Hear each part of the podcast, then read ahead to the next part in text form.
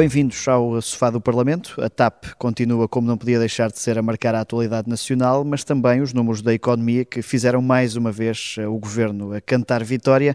Esta semana recebemos o deputado do PSD e também presidente da Comissão Parlamentar de Economia, Obras Públicas, Planeamento e Habitação. Bem-vindo, Afonso Oliveira. A Comissão que preside tem recebido um conjunto de audições sobre, sobre a TAP, sobre a privatização da TAP. O trabalho não fica duplicado? Foi uma tentativa do PS de esvaziar a comissão de inquérito? Eh, bom dia, obrigado pelo, pelo convite, estou cá com, com, prazer. A sua pergunta quase que responde à questão. Sem dúvida, tenho que o dizer de forma muito clara, eh, a intenção, em primeiro lugar, tenho que lhe dizer que a Comissão de Economia compete acompanhar a TAP. Portanto, a TAP responde à Comissão de Economia.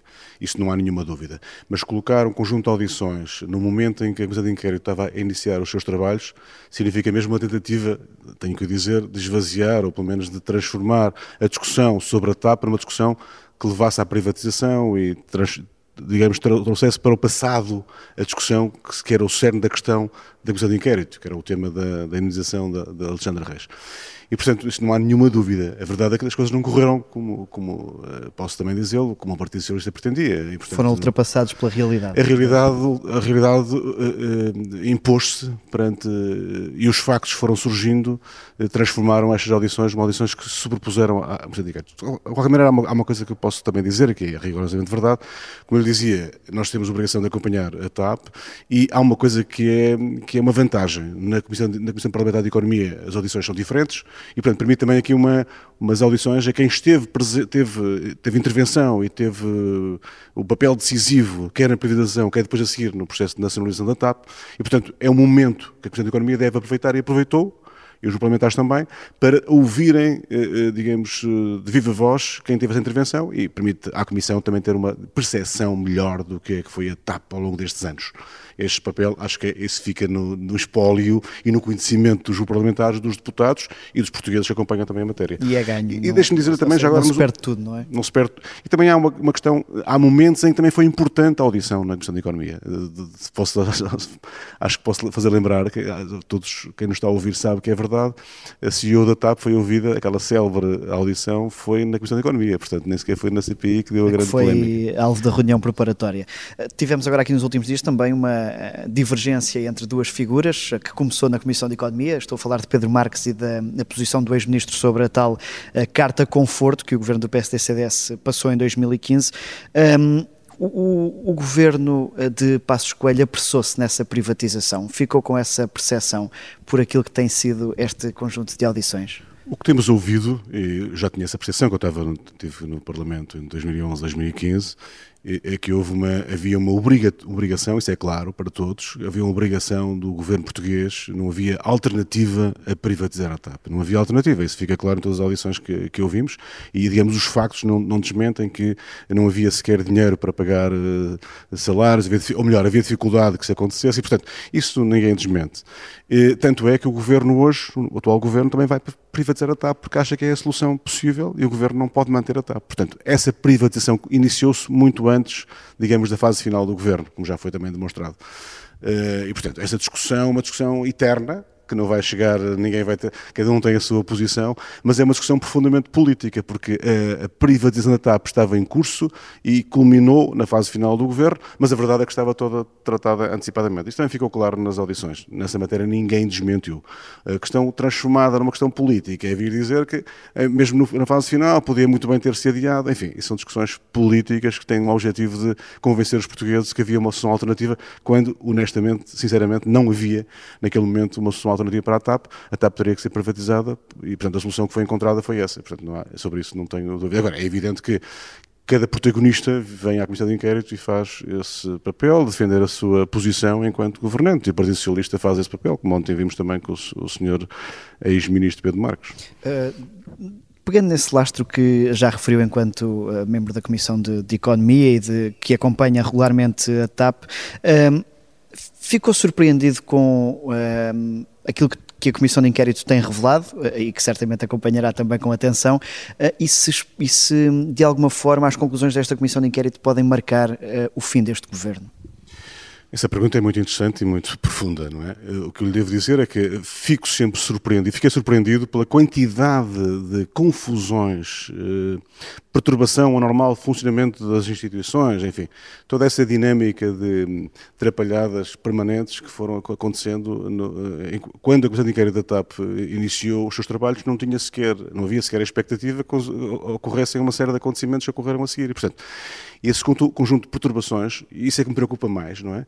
É perceber que, que o governo eh, tem demasiados casos, demasiadas perturbações ao seu funcionamento, não está focado naquilo que é essencial para os portugueses e transforma cada caso, cada problema, num problema com uma profundidade e, um, e uma. E uma e uma perturbação, é a palavra que me apetece agora aqui dizer, uma perturbação ao normal funcionamento das instituições. Quer dizer, não, não faz sentido os, os casos que, que, que, ocorreram, não são sequer aceitáveis os casos mais recentes, mais polémicos que todos, todos acompanhamos. Penso que os portugueses já estão cansados também deste, deste, tipo de casos e eu acho que é inaceitável por uma razão. O pior que a democracia pode ter, e vou um bocadinho ao encontro da sua, da sua, da sua pergunta, é, a, minha, a minha intenção é responder à sua questão, é, é que quando há uma descredibilização e quando há uma, quando há uma certa desgovernação, que foi o que assistimos nestes, nestes, todos estes casos, eh, há uma discriminação do processo democrático e de quem está a exercer funções, e depois eh, o povo, os, os portugueses, legitimamente vão, vão desconfiando e vão, e vão, vão acreditando no tipo de soluções que não são as mais adequadas para o país. E, portanto, eu acho que há aqui, se há algo que este governo, liderado por António Costa, tenho, tenho que dizer, fez mal ao país, é a sua incapacidade para o governo a governar, que é a sua principal obrigação. Isto é, nem, nem sequer estou a dizer nada que seja novo. Acho que, por exemplo, o Marcelo Rebelo de Sousa pode esperar pelo fim desta comissão de inquérito para uma análise mais fina? Eu Já sabemos queria... que há Conselho de Estado marcado, que vão eu, ser governo, Eu sou sempre muito, eu pessoalmente devo dizer que sou favorável a que as legislaturas se mantenham, é assim que deve ser, quando há, uma, quando há um governo maioritário com maioria absoluta, é sinal que o povo deu esse, esse mandato. Agora, há, há, momentos em que é preciso analisar, avaliar, não vou sequer, não vou sequer antecipar aqui a minha opinião, mas o Presidente da República avaliará, eh, mas o que eu gostaria aqui de dizer é que é, é digamos, é inconcebível alguns casos que fomos, fomos, fomos vendo, fomos, fomos uh, avaliando e fomos, enfim, ficamos todos estupefactos. Repare, a CPI da TAP teve nos últimos dias, as audições mais profundas, teve os portugueses acompanharem uh, como se fosse uma telenovela. Isto não pode ser assim. Eu acho que os portugueses devem acompanhar a vida política portuguesa, mas não pelos maus motivos não, é? não estar a acompanhar é, o que é que pode correr pior aqui ao governo, o que é que pode correr aqui pior na CPI, quem é que foi o culpado por ter pelo computador, quem é que foi culpado por ter, enfim, eh, se agarraram o, o adjunto do, do, ministro, se não agarraram, opá, por amor de Deus, quer dizer, isto, isto não é aceitável e, e, portanto, eu acho que esta degradação, a palavra é forte, mas é mesmo isto, esta degradação da forma como se faz a gestão política e a, e a governação é que não é, não, é, não é aquilo que os portugueses exigem. Eu acho que isso é que é mais exigível a todos nós que estamos em funções públicas. Eu digo sempre isto, mas é, é aquilo que eu penso. Nós temos obrigação sempre, quer no Parlamento, quer no Governo, agora falo, falo sobre o Governo, em que, quando está no exercício das funções, tem que o fazer com grande dignidade, grande elevação e sem estas falhas eh, que são inaceitáveis num processo democrático, num governo maioritário. Mas há aqui um, há aqui um erro original e o original é a forma como o governo é, é, é, digamos, é construído. Não é? Eh, eu acho que há uma obrigação de um governo maioritário, de um, de um único partido, de escolher sempre os melhores para esse governo. Eu não vou comentar nenhum dos ministros, não é esse o papel que estamos aqui a fazer, mas se olhar para, para o conjunto do, do, do, governo, eh, se calhar não seria aquilo que os portugueses gostariam de ver, ver, ver à sua frente. É escolher sempre os melhores. É a questão da sucessão que dentro do governo, António pois, Costa dizer, Essa questão foi profundamente discutida, não é? E, portanto, quando nós introduzimos aqui eh, fatores que não sejam ter sempre os melhores nas funções governativas, num governo maioritário, que tinha aqui uma oportunidade única, digamos, de, de fazer o, o, seu programa, aquilo que defendia, não é? E, portanto, eu acho que isto, isto não, é, não, é, não é aceitável, não é aquilo que era desejável, não é, foi aquilo para que os portugueses votaram no dia 30 de janeiro, resolveram dar maioria absoluta a um partido, a um partido e esse partido e esse primeiro-ministro têm obrigação de escolher os melhores, ter um governo com grande qualidade. Sinceramente, como já viu, há muitas pastas onde há muitas dificuldades e o governo terá muita dificuldade, não tenho nenhuma dúvida sobre isso, Primeiro-Ministro manter aqui um governo eh, sem fazer uma remodelação. Isso não tenho dúvida. Mas é uma questão que não, tenho, não quero aqui muito comentar, mas compete ao Primeiro-Ministro, mas isso é quase inevitável que, que aconteça. Que venha a acontecer. Deixa-me só recuar aqui um bocadinho antes de mudarmos de assunto. Uh, referiu a questão, por exemplo, da, de, de, se ter descoberto na, que foi na, na Comissão de Economia que existiu aquela reunião preparatória entre o Governo, a CEO da TAP e os deputados do PS, uh, sendo uma comissão que fiscaliza várias empresas públicas, teme que isso possa ter acontecido uh, com outras no passado? Não faço comentários sobre isso, quer dizer, eh, o momento foi aquele momento em que foi avaliado. Sinceramente, eu não conhecia nenhuma circunstância que houvesse reuniões do governo com empresas públicas e com deputados, honestamente não, não, não conheço isso. Se foi feita uma referência eh, ao facto de haver esse tipo de reuniões. Não há reuniões. O que eu conheço é reuniões que há com, os, com, com o partido que suporta o os governo. Responsáveis e o, políticos. E o governo, quer dizer, isso é normal, é, faz, faz parte ter esse conhecimento para poder fazer, digamos, a, o trabalho parlamentar, o trabalho com, com mais fundamentação, mais conhecimento. Portanto, não conheço, não, não tenho nenhuma análise. Agora, é evidente quando surge uma, uma, questão destas, a dúvida surge, não é? Então, afinal, este é o único caso, haverá mais casos como este. Admito que sim. Como sou Presidente da Comissão Parlamentar de Economia, não queria sequer aprofundar, digamos, este tema, até porque não é um tema da Comissão de Economia, é um tema que surgiu naquela sim, comissão, mas poderia surgir noutra comissão. Portanto, eu acho que que sinceramente espero bem que não. Espero bem que todos nós tenhamos aqui uma, um sentido de missão e de responsabilidade que nos faça sempre com façamos aquilo que temos que fazer corretamente, sem grandes perturbações à ordem normal das coisas. Afonso Oliveira, ontem foram conhecidos novos dados económicos do, do país. O crescimento do PIB e o recuo da inflação esvaziam o discurso crítico do PSD? Se reparar ao longo dos anos o que tem acontecido, eh, nós dissemos isso já no período da pandemia, não é? No período da pandemia eh, houve ali um problema complexo em que o PSD tem uma muito responsável e dissemos uma coisa que hoje também faz sentido e hoje também se aplica. Naquele momento havia necessidade de apoiar muito mais as empresas, muito mais as pessoas, muito mais a economia. O governo não o fez, ficou demonstrado. A questão que podemos dizer é o seguinte: quer dizer, neste momento o governo tem aqui uma, uma circunstância favorável, eh, é o principal beneficiário da inflação, é? Digamos que o governo o principal, quem ganha mais com a, com a, com a inflação são as contas do Estado, não é? E, portanto, o governo beneficia com isso. O PSD sempre defendeu, eu também sempre, sempre defendi, que deve haver contas, contas públicas, eh, boas contas públicas, não é? Com, com, não, é não é aceitável, se não, se não consideramos o futuro, se o déficit aumentar, se a dívida pública aumentar, enfim, é o futuro que fica em causa. Nós defendemos isso. Também o que defendemos é que não pode é haver aqui um ganho num momento de grande dificuldade. Isso dissemos e mantemos. Ou seja, Ou seja devia ir mais longe no apoio às ir mais longe no apoio às famílias e devia ir mais longe, fundamentalmente, na redução dos impostos. Não, não, é, não é aceitável uh, termos um governo que há, há, muitos anos, o governo do Partido Socialista, de António Costa, que há muitos anos, há oito anos, diz que temos uma carga fiscal muito elevada que vem do passado, mas a verdade é que ela aumenta ano para ano. A carga fiscal aumenta de ano para ano.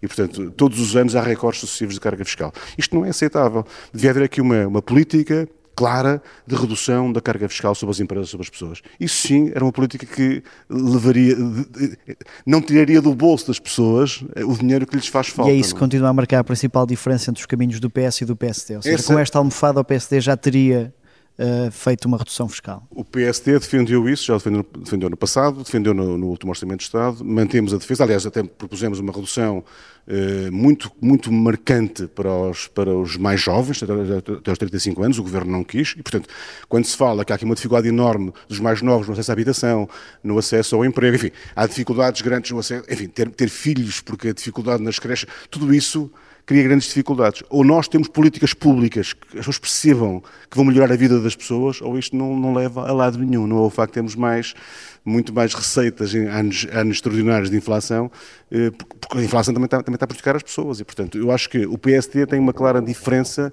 Já teríamos devolvido, teríamos não retirado tanto do bolso das pessoas os impostos que, que também são Mas esta não é uma postura responsável e que o PSD devia valorizar, por exemplo, do Governo anunciar atualizações salariais e de pensões quando recebeu bons resultados económicos? Repare só, a, a, a inefici... não é ineficiência, a, a incongruência que o Governo aqui, a incoerência que o Governo comete. Repara, em outubro do ano passado todos ouvimos uh, que foi que iria ser retirado uma componente das pensões.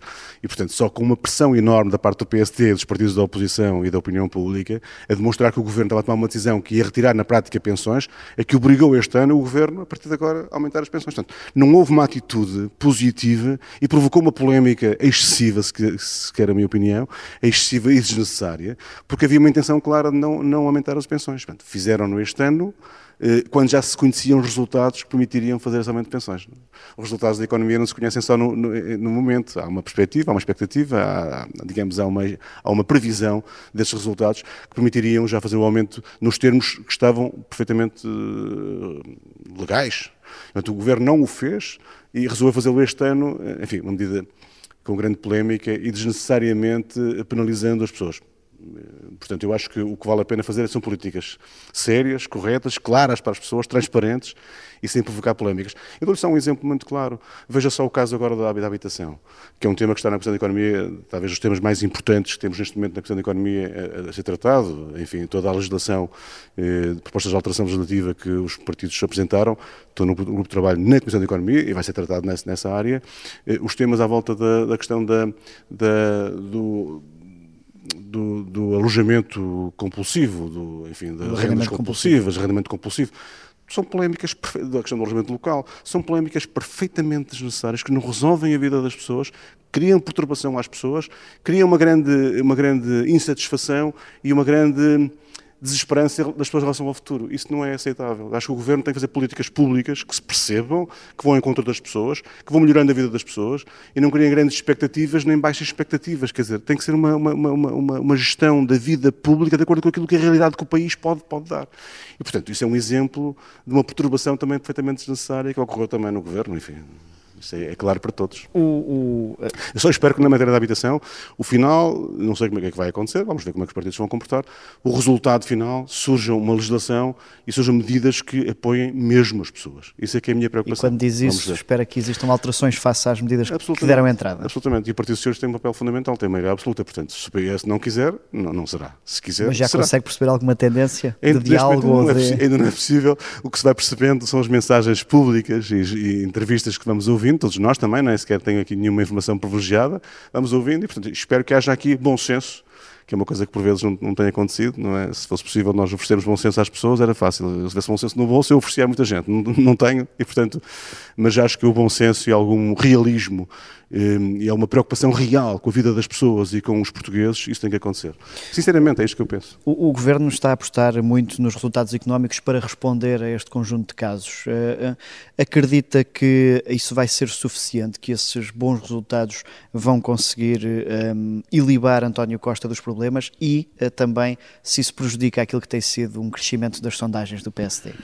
Eu acho que uh, o PSD naturalmente vai subir nas sondagens, é a minha expectativa, porque há uma percepção das pessoas que tem que haver uma alternativa e há uma alternativa ao país, no país. E, portanto, e também lhe digo que nunca é os dados económicos, os dados da economia, que no fundo a economia resulta do trabalho desenvolvido pelas empresas, pelas pessoas, pelos trabalhadores, pela, pela dinâmica que, que, o país vai desenvolvendo. O crescimento das exportações tem muito a ver com as empresas. Repare, se, se reparar, mesmo no período da Troika, foi um período de grande crescimento das exportações. Uh, porquê? Porque houve uma necessidade das, das empresas se reposicionarem no mercado. Não há, nem sequer há. Portanto, há aqui uma necessidade, ainda bem, e o crescimento das exportações, exportações por exemplo, é uma boa, um bom indicador. Ora, não há nada, não há nenhum dado da economia que resolva uma incapacidade de governação, que resolva incompetência em alguns setores, em algumas áreas e algumas, algumas digamos, algumas perturbações na ordem normal das coisas eh, que nos ponham. Enfim, Mas quando chegar ao bolso dos portugueses, a contestação pode baixar. É verdade, não sei se vai baixar ou não, repare, dou-lhe só um exemplo muito simples, o tema da educação. Se conhece alguma medida do Governo já em relação aos professores? Não conhece. A habitação, grande perturbação, não há ainda nenhuma medida concreta, concreta que, que, resolva mesmo a vida das pessoas. Portanto, se não houver medidas que resolvam a vida das pessoas, não há dados macroeconómicos que resolvam esses problemas. É evidente que eles são fundamentais. Quando lhe digo, não há dados, não há, os dados sozinhos não resolvem, mas são fundamentais. Se não, houver, se não houver resultados, se não houver receitas do Estado, se não houver crescimento das exportações, se não houver crescimento económico, não há melhoria da vida das pessoas. Agora, se há crescimento económico e não há uma melhoria clara da vida das pessoas, não há uma redução de impostos, se não há uma capacidade de chegarmos às pessoas que mais precisam, ah, temos aqui um problema e não há, não há nenhum dado económico que resolva uma incapacidade de governação. O que eu espero é que haja uma inversão, honestamente, para o país. Gostaria que acontecesse, não acredito, não acredito que aconteça, mas gostaria que acontecesse uma inversão da forma como está a ser governado o país. Mas isso não acredito, já estamos, temos oito anos de governação como Primeiro-Ministro e com este Partido Socialista e, portanto, não acredito nada que isso vá acontecer, mas é aquilo que os portugueses esperam. Afonso Oliveira, entramos na nossa pergunta final, a que chamamos a defesa da honra. Cada palavra para que efeito? Para a defesa da honra, Sr. Presidente. O grupo parlamentar do PSD tem passado nas últimas semanas por algumas polémicas de deputados envolvidos com abraços com a justiça. Estas notícias tiram credibilidade à bancada? Todas as matérias não têm só a ver com o grupo parlamentar do PSD, são, são, são matérias que têm a ver com a justiça e com uh, informações que vêm pelos jornais. Eu, enfim, eu, eu, o que eu conheço, os dados que eu conheço, não conheço nenhum deputado de nenhum partido acusado de nada. Honestamente, é isso que tenho que lhe dizer. O que eu sei é que, na maior parte, os casos mais conhecidos nem sequer foram ouvidos na, na, pelos tribunais, como devia ser. Há, há, um caso conhecido que tem, o caso conhecido, foi agora divulgado pela, pela, pela TVI, enfim, que Ehm, que é falado há 6, 7 anos, e as pessoas, tanto quanto eu sei, não foram sequer ouvidas. O que eu lhe posso dizer é que tudo isto perturba naturalmente e cria uma percepção pública negativa em relação aos partidos políticos, aos agentes políticos. Depois temos perturbações adicionais, como por exemplo o regresso de, de Joaquim Pinto Moreira. Tudo isto não ajuda, cada pessoa também pode tomar a sua decisão livremente, tem essa liberdade, tem que o fazer, tem que se defender. Agora, quando não há nenhuma acusação às pessoas, eh, quando há só, são suspeitas que surgem nos jornais, eu não posso nunca validar este tipo de acusações. O que eu acho é que a justiça, é, aqui, temos aqui um problema, o Estado de Direito em Portugal tem um problema grave, que não tem uma capacidade que, a justiça não funciona com a rapidez e a velocidade que nós gostamos que acontecesse e, vão, e o que não pode acontecer, seja quem for, pode ser político, ou ser jornalista, ou ser quem for, pessoas, e depois quando, tem, quando, são figuras públicas é muito mais complexo, ficarem a ser, digamos, enlumbrando, a serem ali, não, isto não faz sentido nenhum. Isto não é um Estado que deva funcionar assim. Portanto, o que eu digo, o que lhe digo é assim, evidentemente que isto cria perturbação, não é, não é nada agradável, mas uh, todos, todos nós, seja quem for, seja qual for o deputado de qualquer partido, tem o direito de se defender muito mais quando nem sequer foi acusado nem foi ouvido. E, portanto, eu acho que a Justiça tem que rapidamente ouvir as pessoas, tratar os temas que devem ser tratados e com a velocidade normal, mas não esta incapacidade de sequer de, e perturbar a vida normal de, do país. Eu acho que isto é muito mal para a democracia, quando há uma percepção pública e depois há uma tentativa de hoje, cada vez mais, deixarem que são, tudo, tudo, tudo, é colocado no mesmo saco. Mesmo as pessoas são acusadas, são colocadas num saco onde não deviam estar e, portanto, eu acho que isto não é... O que lhe posso dizer é que é realmente é uma perturbação, mas é fundamentalmente uma ausência da justiça que toda a gente tem direito e, todas as pessoas estão, estão acusadas ou suspeitas ou levantaram algumas questões à volta disto. Têm direito, a ela. direito a ela. Obrigado, Afonso Muito obrigado, agradeço muito, foi um prazer. Obrigado. Já a seguir vamos aos passos perdidos para um quase esquecimento entre liberais.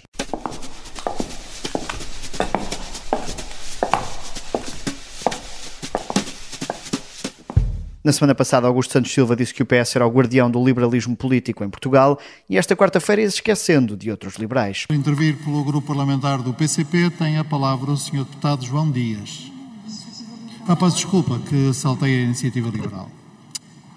Sr. Deputado João Coutinho Figueiredo já vinha a caminho para repor a ordem. Faça favor e peço desculpa muito obrigado, Sr. Presidente. Faz muito bem não soltar a iniciativa liberal. Ordem reposta. Eu sou Miguel Viterbo Dias. Esta foi mais uma edição do Sofá do Parlamento.